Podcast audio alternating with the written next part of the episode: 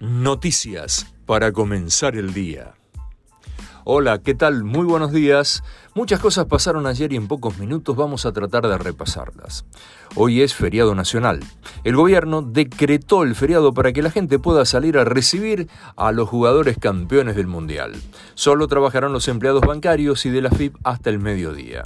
Santa Fe, Tucumán, San Juan y Catamarca, sin embargo, no adhirieron al feriado nacional. Esos gobiernos locales aludieron que tienen obligaciones que cumplir, como la liquidación del aguinaldo, por ejemplo, para los trabajadores provinciales, entre otras cuestiones. La selección llegó a la Argentina esta madrugada y se trasladó directo al predio de Seiza. Ya desde ayer a la tarde hay gente acampando en las afueras del predio de la AFA.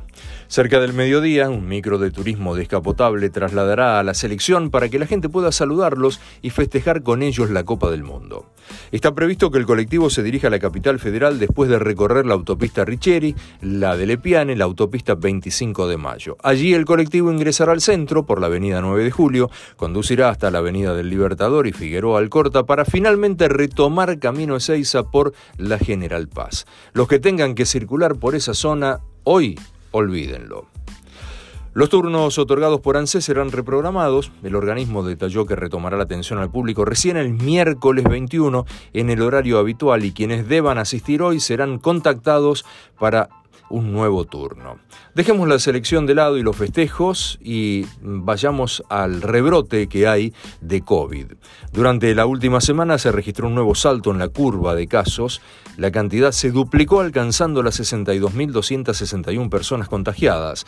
En tanto, las muertes se quintuplicaron, pasando de 7 a 39. Hay que tener mucho cuidado, cuidarse y estar perfectamente vacunado. Otro tema, el plan Ahora 12 continuará hasta fines de junio. Además, se agregó al programa de venta en 12 cuotas celulares 4G.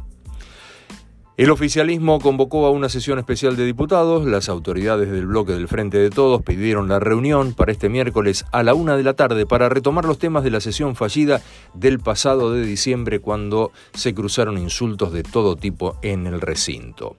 Por, por, último, a nivel nacional, el dólar, el blue cerró ayer a los 225 pesos. Nivel internacional pasó también mucho, pero para resumir muy poco. Naciones Unidas consideró inaceptable la represión del régimen de Irán a las protestas civiles, denunciaron violaciones masivas de los derechos humanos en el país persa. Francia recibió a los subcampeones del mundo, los jugadores saludaron al público desde el hotel en el centro de París. Sigue la violencia en el sur de Chile, un grupo radical mapuche se adjudicó dos nuevos ataques. En deportes, sobre todo en fútbol, hay poco para decir. Pero, por ejemplo, Miguel Ángel Russo asumió como entrenador de Rosario Central. Fue presentado por el flamante presidente de la entidad, Gonzalo Belloso.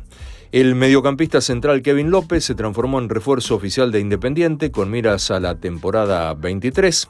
En básquet, el argentino Facundo Campazo se convirtió oficialmente en la incorporación de la Estrella Roja de Serbia, con la cual va a participar de la Euroliga de Básquetbol. En Fórmula 1 se oficializaron las escuderías y los números con que correrán los pilotos durante la temporada 23. La primera carrera será el 5 de marzo, el Gran Premio de Bahrein, y la última será el 26 de noviembre en Abu Dhabi con un calendario que tendrá 23 competencias. La vecina chismosa del barrio anda diciendo, que el gobierno tiene preparado un mega operativo de seguridad en caso de que la selección decida visitar la Casa Rosada. Todo eso puede pasar, pero por el momento no hay nada confirmado. Ah, ¿te querés ganar la bufanda que usó Macri en el Mundial?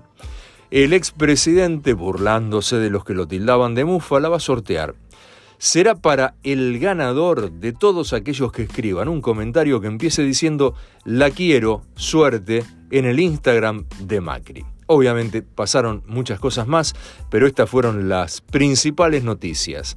Si quieren, nos encontramos mañana cuando comiencen su día. Hasta mañana.